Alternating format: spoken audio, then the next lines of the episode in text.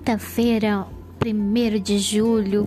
A paz do Senhor, bom dia para você que está me ouvindo. Que Deus esteja ali abençoando.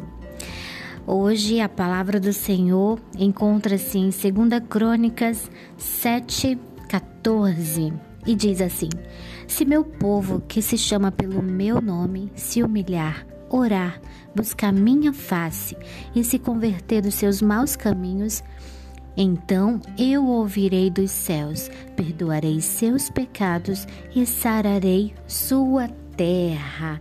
Glória a Deus! Oremos pela nossa pátria. A oração pela pátria não é uma prioridade em muitas listas de oração, mas deveria ser.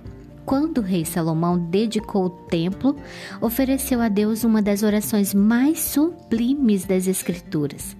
Primeiro, ele reuniu o povo como se a dedicação do templo fosse um assunto sério de Estado, e era. Ficou de pé diante deles, levantou os braços para o céu e então se ajoelhou. Salomão orou pelo seu povo, não apenas pelas pessoas presentes naquele dia, mas por todas as que iriam adorar naquele templo pelos próximos 400 anos, em que essa construção permaneceria de pé. Foi uma oração repleta de louvor.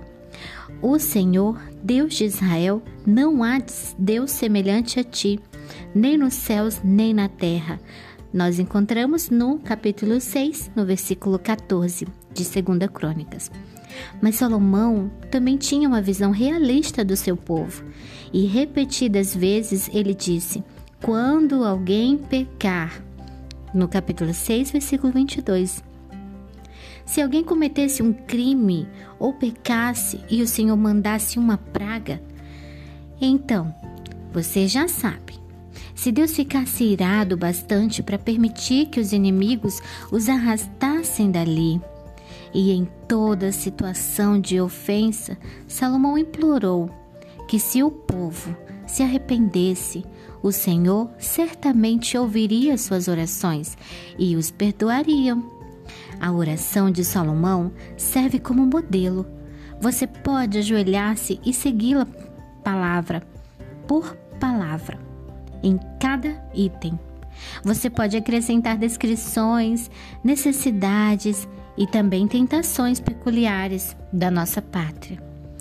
E Deus respondeu à oração de Salomão com uma bela promessa. E aí, como você está se sentindo? Você tem orado pela sua pátria? Pois então, assim como Deus respondeu Salomão, ele também pode fazer o mesmo por você e por mim.